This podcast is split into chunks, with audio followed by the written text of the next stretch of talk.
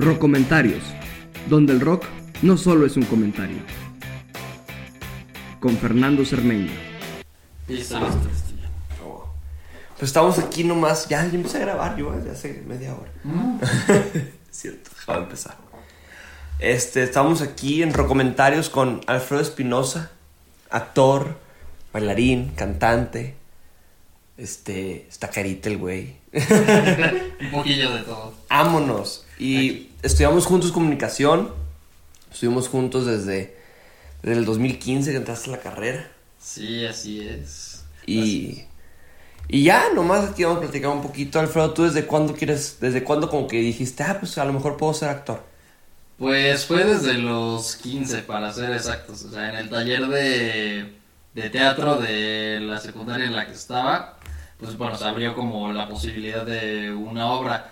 Y la verdad a mí como que pues me interesaba mucho más que nada porque era, pues, no sé, estaban las niñas guapas, era como muy, o sea, me llamaba la atención y yo dije, pues a ver, a ver qué tal. Audicioné, tuve un papel muy chico que tenía como tres líneas, cuatro líneas, algo por el estilo, que era de un rockero fracasado.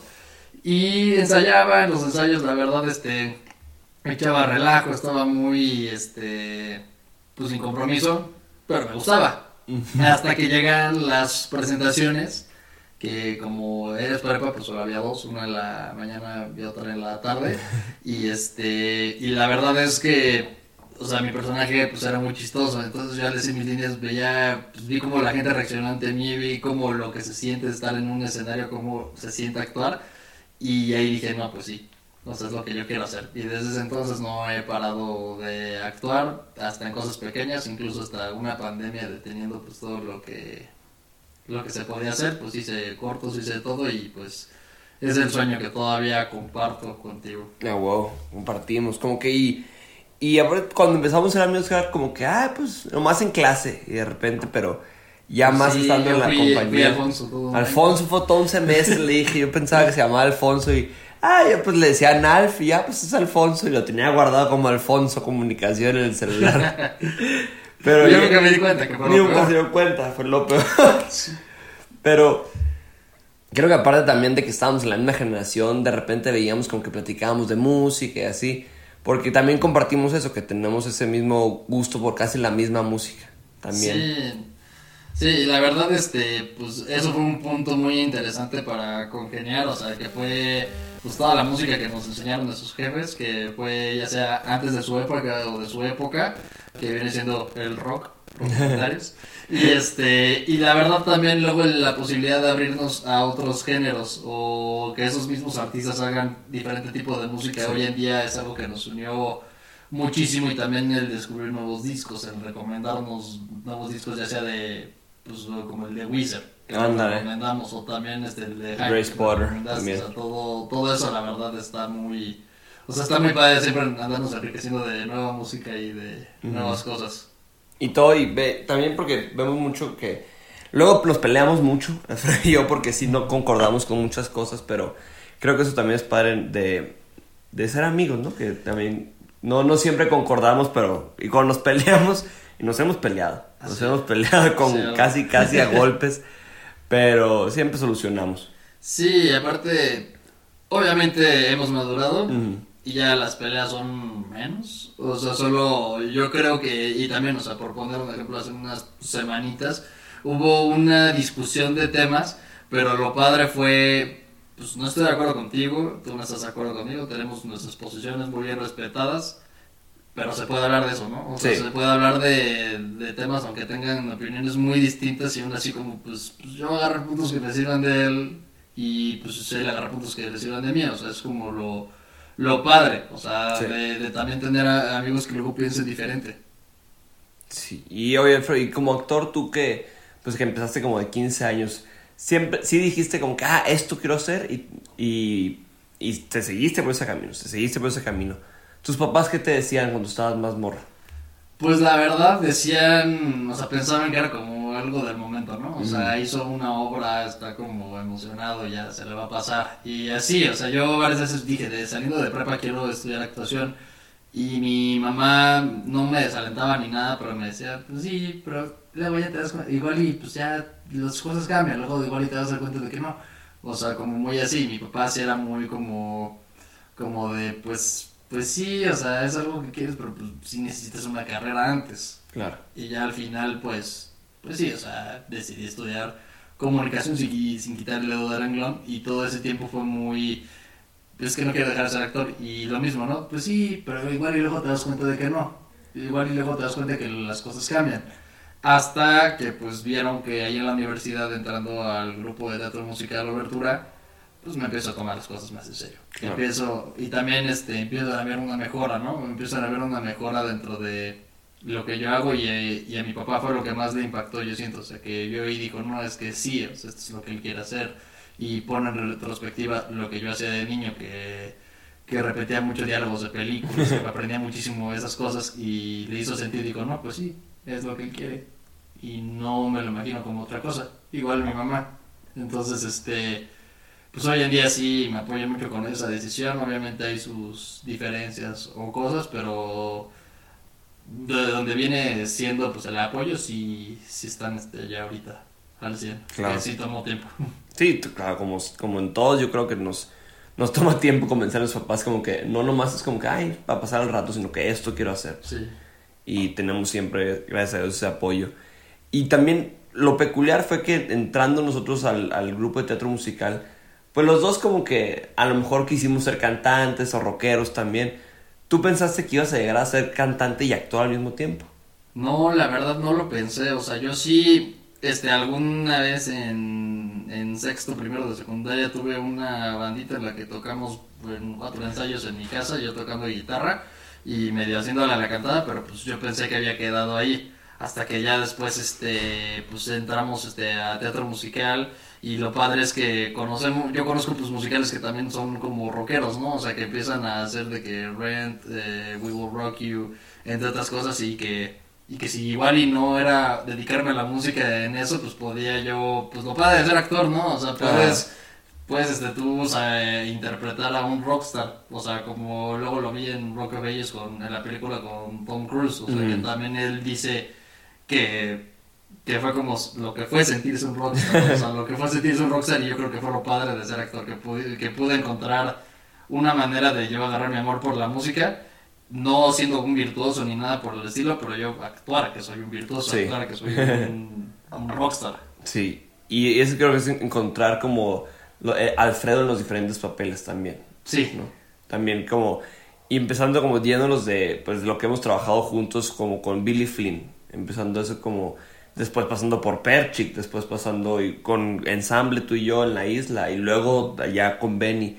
¿Cómo crees que tú encuentras como Alfredo en esos personajes? Como pon tú, ¿ves a Alfredo en Billy Flynn o ves a Alfredo en Perchik o ves a Alfredo en el ensamble de la isla? Sí, es, es un poco también pues lo que tú decías, ¿no? O sea, de que, o sea, tú y yo tenemos algo muy en común que nuestros personajes le queremos meter o inevitablemente le metemos algo de nosotros, o sea, porque también hasta uno podría pensar, pues, ¿qué tengo yo en común con un abogado criminalista de, no sé, de los 60 en Chicago? Mm. O sea, obviamente uno pensaría, pues igual y no, no tengo nada en común, pero luego sí me pongo a pensar más o menos cosas que sí tenga en común, más o menos, este, como cuando yo quiero ser padrote, chance actúo de esa manera. O también, chance es como una imagen de lo que a mí luego me gustaría proyectar o Sí. ser, entonces es como a mí me gustaría que la gente me viera, como luego actúo, que solo es una faceta de, de lo que luego yo pensaría. En Perchik entra también una, pues más que nada el sentido de luego querer cambiar ciertas cosas, el hecho de querer probar ciertas costumbres y no juzgar tanto a las personas. Eso me encantó del personaje y luego son cosas con las que yo batallé muchísimo durante mi, mi prepa, ¿no? O sea, que decían que, que ser actor era una tontería o hacer teatro era exclusivo de la comunidad LGBT. Es lo que me gusta de Perchik es que él rompe, dice las cosas no son así, no son Ujú. blanco y negro, pueden ser de diferentes maneras. Y, y también yo tuve que enfrentarme a las cosas no son así, pues son de diferentes maneras y Claro. uno no tiene que juzgar. Pues de la isla también, lo padre que yo creo que tú y yo experimentamos es que podemos crear un personaje desde cero. O sea, Ujú. pudimos nosotros darle, o sea, conocer la historia de la isla, que es una historia padrísima, y tú decir, pues yo, ¿qué puedo crear de nuevo en esa historia? Ajá. Entonces, pues yo creé a un aldeano chambeador, que también, o sea, me identifique con eso, un aldeano chambeador, ayuda todo el tiempo a su familia, está, pues, este, es muy creyente en lo que le dicen, o sea, porque luego yo también, este, con, con mi religión, esto, soy, soy creyente, entonces yo lo que lo vi mucho de la isla es que este mi personaje de la isla del aldeano creía muchísimo en lo que le decían de los dioses y respetaba mucho a los dioses. Entonces me gustó muchísimo pues yo poder o sea, transmitir un poco de mi persona que yo creo que es el personaje más apegado a mi persona que, que hay el, sí por el asunto de que no existe en el libreto pues el personaje como tal sí sí yo creo que eso fue algo muy muy padre crearlo desde cero y de Benny, pues, bueno, o sea, muchísimas cosas, ¿no? O sea, es un personaje que todo el tiempo está siendo juzgado por lo que hace o por lo que cree que hacen y cuando le dicen que no pertenece. Y también más que nada, pues, en la parte amorosa. En la parte amorosa, este, de estar con, con una persona con la que macheas, con la que haces clic al instante y que luego haya circunstancias en la vida que te intenten separar de esa persona también, o sea, me sentí muy identificado y la verdad, este, Benny hasta ahorita es el personaje al que más he disfrutado y con el que más me he sentido, pues, esa magia que sentimos a la hora de, actuar. De crear. Y también suena como que de repente pensamos que es como muy mamón el decir es que estoy creando el lado del artista. Pero creo que es interesante ver cómo atacas, vamos a decir específicamente con Benny o sea, tú que Benny originalmente es un taxista afroamericano en Nueva York, como que no lo aceptó la comunidad latina. Tú, Alfredo, ¿cómo atacaste la cera Benny? O sea, ¿cómo dijiste, ok, voy a crear mi propio Benny? Pues fueron varias cosas. Por ejemplo, eh, pues evidentemente no soy afroamericano, pero y eso era como un elemento muy fácil que está muy bien escrito en In the Heights, que es este es un afroamericano y no es latino, entonces ahí de ahí viene la discriminación, entonces yo de ahí lo que pensé es, pues yo de qué maneras me he sentido pues discriminado, o sea, porque se podría decir, ah, bueno, pues este, pues un hombre blanco heterosexual, pues en qué puede ser discriminado, entonces yo lo que me quedé pensando es, pues chance yo en mis decisiones. En mis decisiones he sido discriminado en el hecho de por qué pues este quieres ser por qué quieres ser actor, pues, por qué haces este teatro musical. Entonces es como ah, eso es lo que se siente que juzguen lo que tú quieres o juzguen lo que lo que tú eres. Entonces empezar por ahí. Y luego otra cosa que también tiene Benny es que va mucho con el con el flow. O sea, él es pues sí, sí me juzgan, sí tal cosa nadie me cree que vaya a tener yo mi propio car service, pero lo voy a tener y voy a ser más rico que, que todos. Entonces yo así es. Sí, igual y ahorita todos dicen que igual y no la voy a armar de actor o algo así, pero sí la voy a hacer y todos... Como que tú llevándote por tu propio lado. Sí, es lo que me gustó mucho de, de Benny. Y también es... Luego, o sea, porque Benny tiene muchas inseguridades. El personaje tiene muchas inseguridades, pero él luego no las deja, no deja, no deja que la gente las vea él tiene el flow en 96000, en Venice Dispatch y es, sí, estoy nerviosísimo por yo dar el pronóstico pues del tráfico, pero ¿sabes qué? Vamos a hacerlo con flow, vamos a hacerlo despreocupado, que nadie note que estoy nerviosísimo.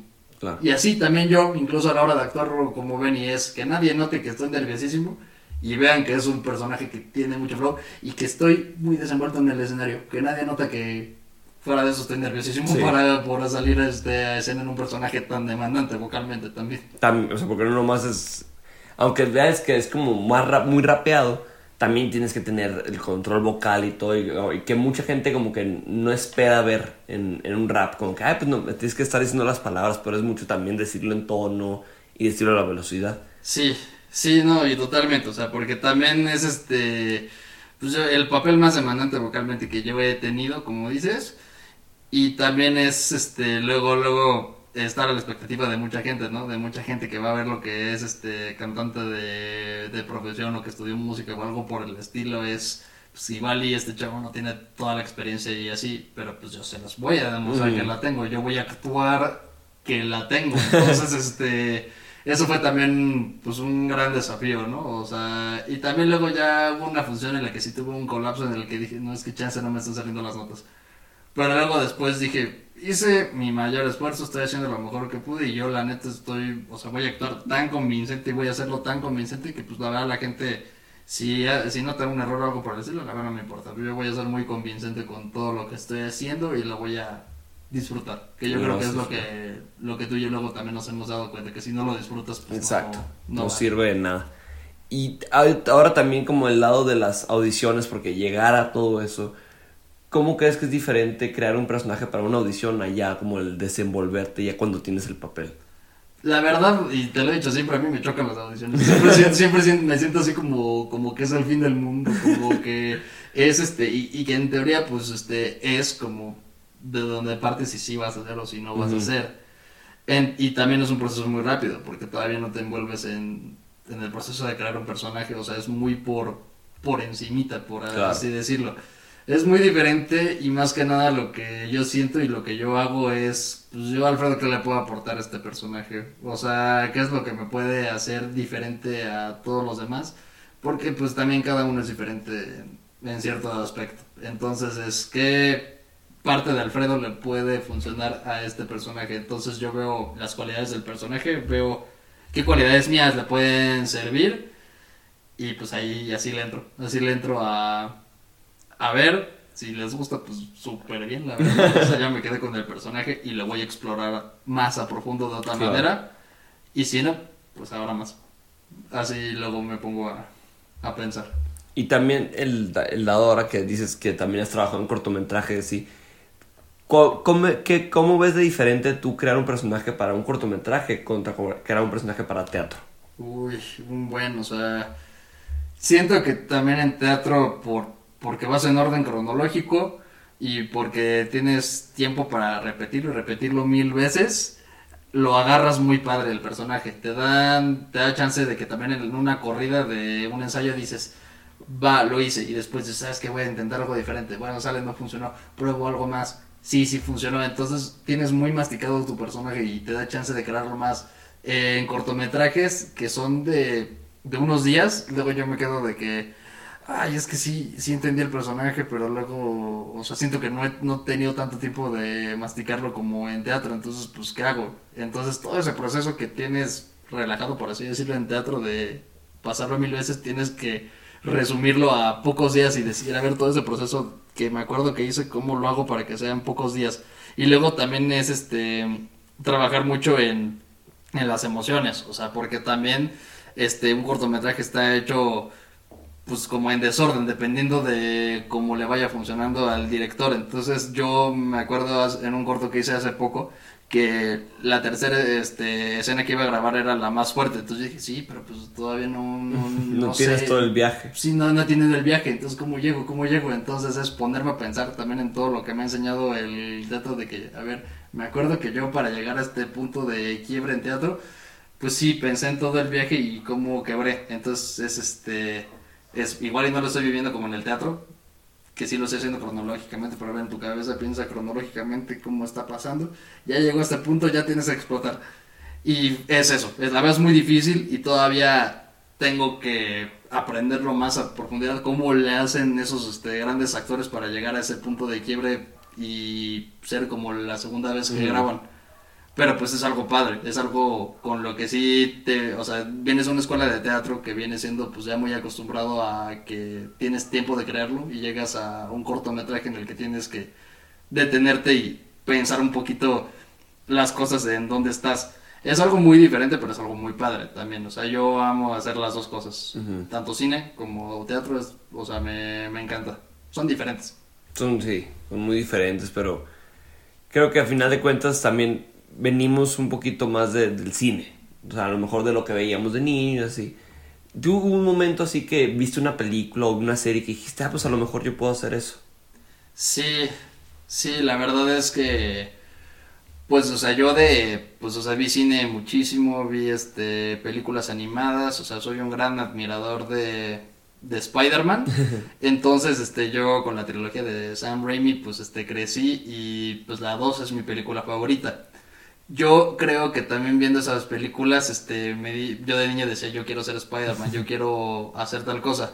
Y luego después de desmenuzar la historia te das cuenta que Peter Parker es un chavo común, es un chavo que le pasan cosas y así, entonces lo identificas mucho con tu vida y dices, ah, pues estaría muy padre que o sea, yo poder como actuar eso, yo demostrarle lo que es, este, o sea, pues un chavo normal, o sea, qué es lo que es ser un chavo normal.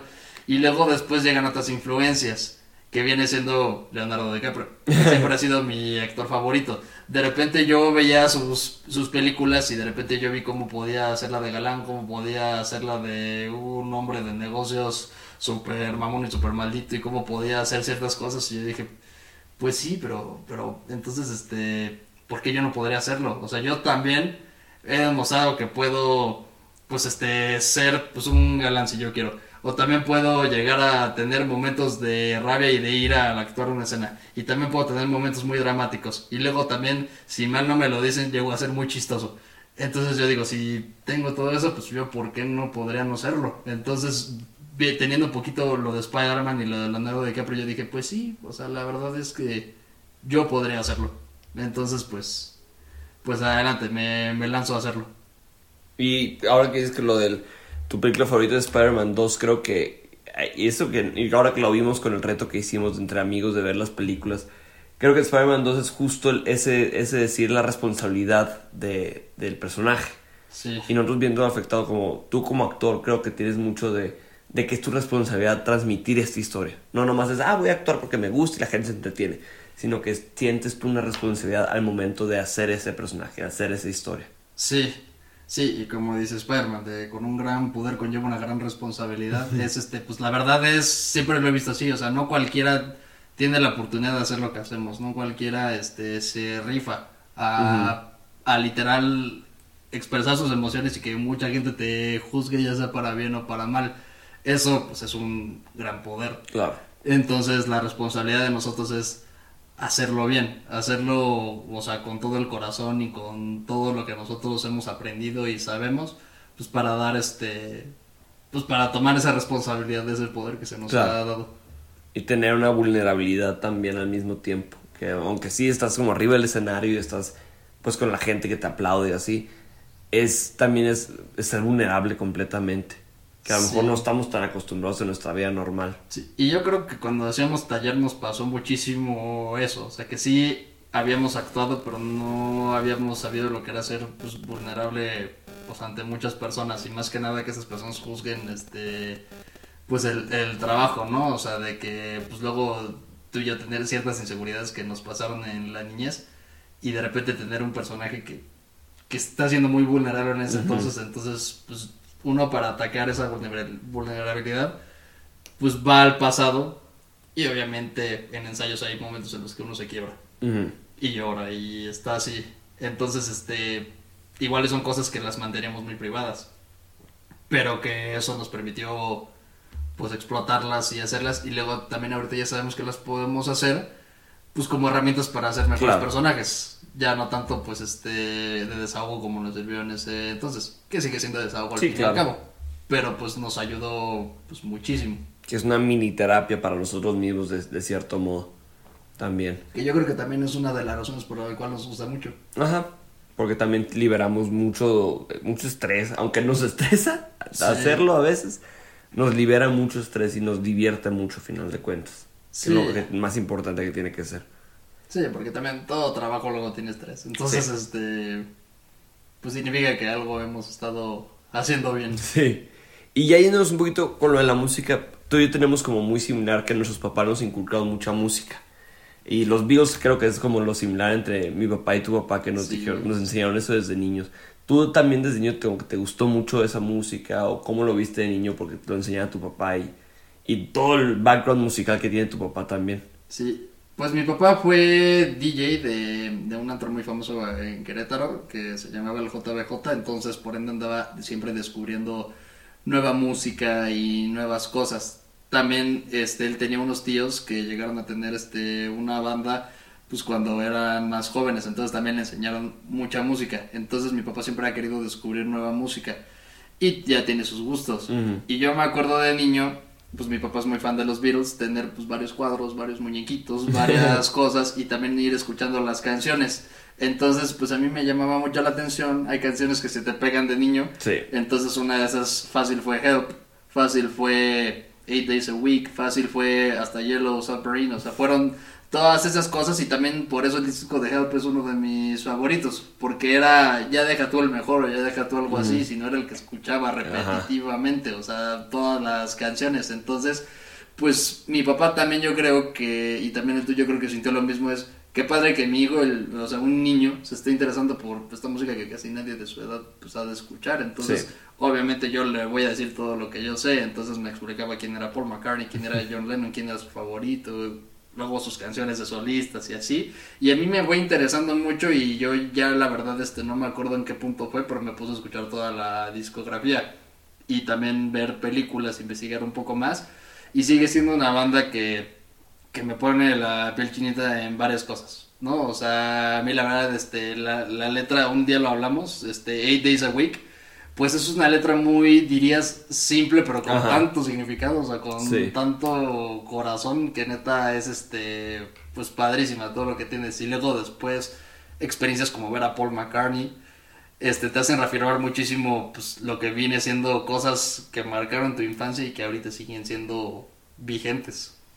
Pero también, luego también está el lado que creo que tú eres más de los ochentas, la música que escuchas. Sí. También te, luego te fuiste más como por los Poisons. Y, bueno, Bon Jovi, yo creo que Bon Jovi sí es tu número uno. Es mi número uno, sí. sí, la verdad, sí, este. Era uno que mi papá ponía mucho, ya sea porque también en el antro ponía mucho Living on a Prayer o You Give Love a Bad Name. Pero luego después, o sea, yo como que son canciones que se me pegaron y yo empecé a investigar mucho más. Y también este, de Bon Jovi tengo un recuerdo muy cañón que mi papá tenía un DVD de, que se llamaba el One, no me acuerdo de de qué era, pero era como éxitos número uno de, de varios años.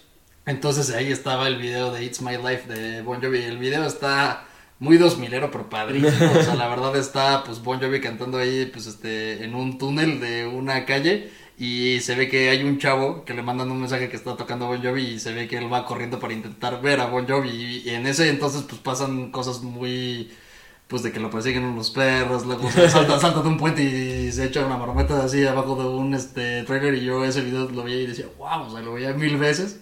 Y después me pongo a investigar más música y me encanta que tiene pues muy variado, ¿no? O sea, porque como, como dijimos, en los ochentas estaba mucho pues el glam, el, ese tipo de rock muy escandaloso y muy con las cabelleras y Bon Jovi pues ahí empezó. Sí, claro. Pero luego se fue adaptando un poco más a It's My Life, que es un rock muy dos milero, pero con su esencia ochentera. Hasta luego pasar a Lost Highway, que tiene tintes de country. O sea, entonces es un artista que me gusta mucho su filosofía, porque también él una vez dijo una frase de que pues no hay nada como escuchar rock con tus cuates y tomarte una copita de vino. Eso es un temito muy bueno.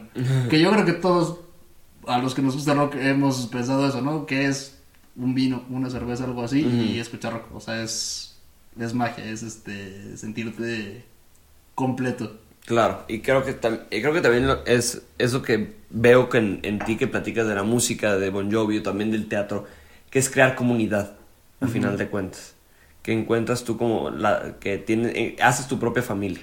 Sí. Con la gente que, que tú escoges de, de, en tu círculo y así. Sí, sí, totalmente. Y creo que también, ¿tú cómo ves el, lo diferente que, que a lo mejor tú hubieras seguido este, por el, camino de la música, que tú que también tocas la guitarra y cantas? ¿Cómo crees que hubiera sido diferente si hubieras seguido ese, ese camino? Uh, no me había puesto a pensarlo. Yo creo que pues no sé, o sea, yo creo que si hubiera, pues, este, intent, o sea, eh, seguido, pues, como me preparo hoy en cada día, pues, para mejorar, ser como actor, yo creo que hubiera mejorado, pues, para ser mejor músico, o sea, seguir tomando clases de guitarra, seguir, este, intentando hacer nuevas canciones, mejorar en la voz, y también algo que me detuvo mucho fue como, pues, mis amigos no están jalando ya a hacer la banda, pues, o sea, ya la dejo, yo creo que si hubiera seguido por la música no me hubiera rendido, hubiera dicho, pues, a ver, ¿quién, quién, quién sí quiere hacer música, quién quiere hacer, este algo así y, y pues seguirle. Y también yo creo que ahorita con todo lo que me ha pasado de música, que de seguro pues, o sea, a todos nos pasó, es este, no, es que escucho rock y no, me salgo de rock. ya después de escuchar nueva música, de seguro me hubieran también traído ganas de hacer otros géneros, otros géneros de música. O sea, por lo mismo de que Bon Jovi, yo vi que hizo varios géneros otros artistas hicieron varios géneros y también ya me gustan otros géneros. Yo diría, pues a ver, o sea, hay que hacer una, una mezcla de lo que me gusta el rock con otros géneros que me están gustando. Entonces yo creo que hubiera seguido ese ese camino, sin dejar la guitarra, que Claro. sería mi, que es mi instrumento, que todavía lo toco de vez en cuando, pero no, no toco con tanta frecuencia como, como antes lo llegaba a hacer. Y ahora que dijiste de eso que te identificas como un Jovi con lo de pues que, que, que su música pues crea comunidad. No creo que es definitivamente eso. Y que es muy como de, del, de la gente, del pueblo, que es como un güey que es muy alcanzable. Sí, Siento que vemos esa similitud con los papeles de, de Leonardo DiCaprio también. sí. ¿Tú, tú, cómo, ¿Tú crees que te ha influido como eres actor la manera que actúa DiCaprio? La verdad es que sí, o sea, porque luego también este Paco, nuestro amigo y director, luego me ha dicho que soy, o sea, que mm, soy, luego llego a ser un actor muy visceral, o sea, que se me dan para las explosiones o los momentos de enojo. Y DiCaprio también algo que le distingue muchísimo es eso, sus momentos de enojo, sus momentos de perder el control, entonces la verdad inevitablemente es una de mis, este, de mis referencias, ¿no? O sea, a la hora de de, a ver, vas a explotar, pues enójate como se enoja DiCaprio, o sea, como explota así de, "¡Ah!", o sea, como así. Y entre otras cosas también, recientemente también ya estoy tomando mucho esos momentos de Al Pacino, porque también es un güey que explota muy, muy cañón. Y así de diferentes actores, como también este Brad Pitt en Fight Club. Su versión de ser alguien cool, de ser Tyler Durden, pues ese es uno de los tipos más cool de- en un papel. Entonces yo cuando sé que tengo que verme el cool en un papel, pues pienso en Tyler Durden. O Claro. sea, así de, tienes todo controlado, todo te va a salir. y así con varios papeles, pero con DiCaprio específicamente, pues son varias cosas, ¿no? O sea, su rabia, también cuando llora, sientes muchísimo cuando él llora, o incluso también que es alguien muy chistoso. Luego Sí. no lo pensábamos tanto y sobre todo con Tarantino ha explotado muchísimo ese lado cómico que tiene, porque siento que Tarantino lo sacó muchísimo de, de papeles que luego ya hacía mucho, ¿no? Obviamente DiCaprio se hizo quien es con Scorsese y es este, pues el director y hasta él lo dice que le enseñó todo lo que sabe. Pero a mí algo que me gusta de Tarantino es que lo sacó como a papeles que no pensamos que iba a hacer, o sea, como en Django, este, este Calvin. O sea, es este, no pensarías que podría hacerla también de alguien malo, de alguien así. Y luego en Once Upon a Time in Hollywood, que podría ser una versión como negra de lo que es DiCaprio, ¿no? De un actor ya grande que ya se le fue su momento, entonces, este, cómo lo sufre, cómo lo vive. Y en eso, pues la verdad es que es muy chistoso, o sea, la verdad es que tiene tintes cómicos muy buenos, que ya también se los hemos visto en El Lobo de Wall Street, que es mi actuación favorita de él. Pero tiene de todo y yo la verdad es que es mi inspiración para yo también hacer de todo, ¿no? Claro. Como no nomás encasillarte en, en un solo tipo de, de papel o un solo tipo de, de manera de actuar, pues. Sí. Y también explorar, pues, que a diferencia de DiCaprio, pues tú has hecho musicales, ¿no? Y él no. Sí. ¿Y cómo, cómo- tú crees que te gustaría también, qué te gustaría más explorar ahorita? ¿Hacer cortometraje? Ya que hiciste todo ese trabajo de teatro musical, este, ¿te gustaría más explorar cortometrajes o a lo mejor teatro de cámara también? Me gustaría crees que te explorar los dos. Ok. Y también la televisión. Me gustaría explorar este. Porque también algo que me gusta también de varios actores, como puntual Pacino, también es este. Cuando fuimos a ver este una vez en la isla de Nueva York, yo vi que este había un cuadro de él que decía. Este, en el teatro en donde fue la isla, que decía me encanta actuar en este teatro. Y ahí yo dije, ah, pues Al Pacino también hizo mucho teatro. Y también hizo, pues, pues como todos los lo conocemos en el cine, pero también ha hecho series de televisión. Sí. Entonces yo creo que cada uno tiene diferentes formatos, pero vale la pena probarlos todos. Evidentemente, no creo dejar de hacer teatro, porque yo creo que también incluso por más que amemos el cine, subirte a un escenario es es magia, o sea, Sí. la verdad es este algo muy difícil de describir, entonces no creo que esté listo para dejar de sentir esa emoción, entonces el teatro no lo puedo dejar. Pero chance sí enfocarme mucho en saber y aprender un poco más del cine, de lo que es actuar delante de una cámara, que es algo que falta más experiencia y más saber. para Claro. ¿Y qué sientes que es a ti lo que más te reta de hacer, de actuar? No nomás de hacer teatro o cine específicamente. Tú como ¿qué es lo que sientes que más te reta ser actor? Pues... Porque aprender las líneas no creo, ¿eh? Sí, no, no, no. Gracias a Dios, este, hasta eso tengo, este, pues, una memoria, pues, este, que sí me llego a aprender las cosas. Yo creo que luego soy muy consciente de... Intento ser muy consciente de mis movimientos, de mis emociones. Entonces yo luego en el momento me traiciono mucho, ¿no? De que estoy eh, metido en el sentimiento y yo digo, no, pero chance no me estoy viendo tan enojado como debería y así. en- y en eso pues parecería que no hago nada y me voy al limbo. Entonces, chance de dejar de ser tan, de- tan consciente. O sea, hubo un punto en el que tuve también mucha inseguridad y por eso fui muy consciente. Y todo vino pues también por porque él no me dieron un papel que yo quería, entonces yo decía, es que hice mal, que hice mal, que hice mal, tengo que, que pensar, algo hice mal, sé consciente, sé consciente de lo que estás haciendo para que no te pasen errores. Pero vi que eso no sirve. Ujú. Eso no sirve. Lamentablemente eso- sigo teniendo ese mal hábito, pero no sirve. Entonces es este pues uno tomar lo que es, lo que sabe, lo que puede expresar y hacerlo. Si se da el papel bien, si no se da, habrá otros. Claro. Entonces, este, yo creo que el reto es dejar de ser, de, de dejar de ser tan consciente y solo dejarme llevar un poco más con, con lo que sea que esté haciendo y pensar que está bien, que así es como lo estoy haciendo. Y si no lo tengo, pues no será porque no lo hice bien, será porque pues no era lo que quería el director o era otra cosa. Sí, que ya no está en tus manos, pues. Exacto, como que quitarme esa idea de que estaba en mis manos. Y ya para ir cerrando un poquito, decías que tu actuación favorita de DiCaprio es, es Wolf of Wall Street. ¿Por qué crees que es Wolf of Wall Street? Yo creo que fue, este, volviendo también a tu pregunta hace mucho, yo creo que fue una actuación en la que yo dije, wow, o sea, me, me encantó. Ya desde ese entonces venía como el hecho de que DiCaprio no había ganado un Oscar y Ujú. así. Y, y yo a la hora de ver esta película dije, no, es que con esta se lo tiene que ganar.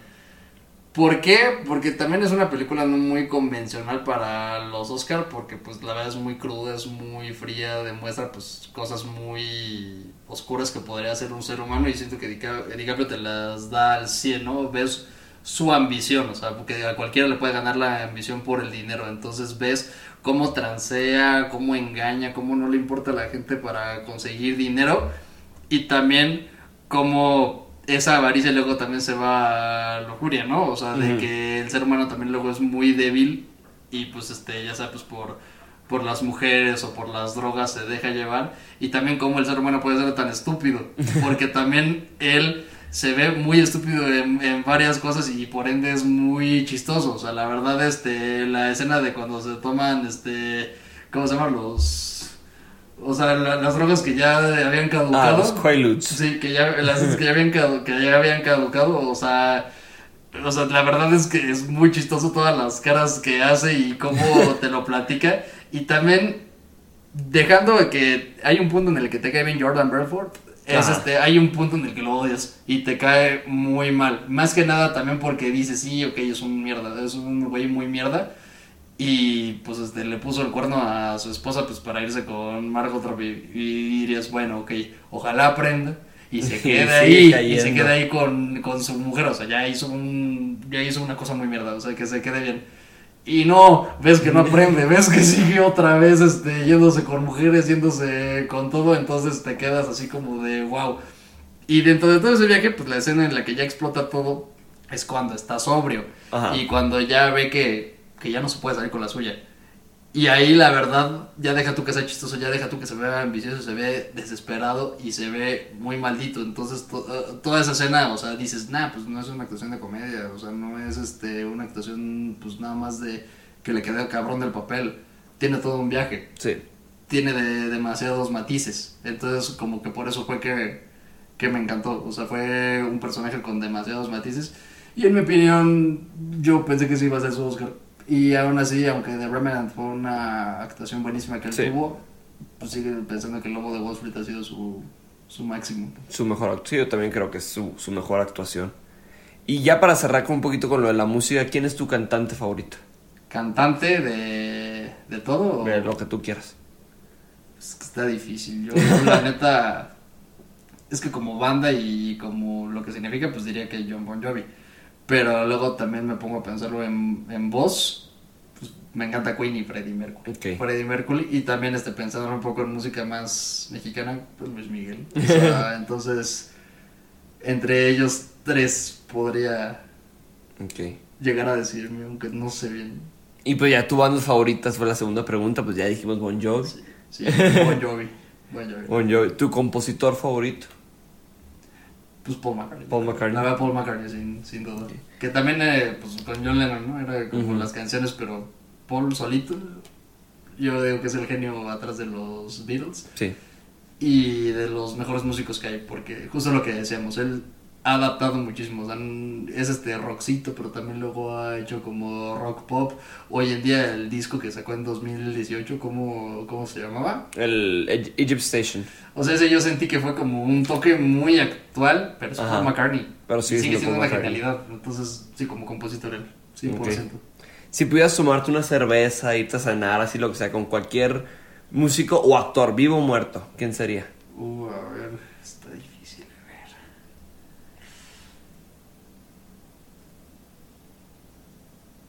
Es que yo sí creo que Paul McCartney otra Ok, vez, Porque Paul yo siento que ha vivido tanto, ha tenido, vivido como todas las transiciones a la música. Yo siento que desde que el rock and rollito era como lo que se vivía, hasta el glam rock, Ajá. y también hasta el grunge, hasta el pop, hasta ahorita el reggaetón, o sea, todo lo ha vivido. Entonces me gustaría saber cómo es este lo que él ha vivido. También pues haya conocido a todas las personalidades que te puedes imaginar y también yo creo que vivió de todo, ¿no? O sea, desde estar en, en la cima y pues perderte pues en pues igual y en los excesos, en las adicciones y todo eso, hasta luego aterrizarte y hoy en día seguir siendo una persona tan vigente, aunque ya sea grande, o sea, y Ujú. neta preguntarle mil cosas, o sea, también este, pues todo lo de Michael Jackson, Ajá. o sea, de cómo fue y así. Siento que debe ser una persona muy interesante, o Sí. sea, para, para platicar y que va a ser una plática muy, muy abierta.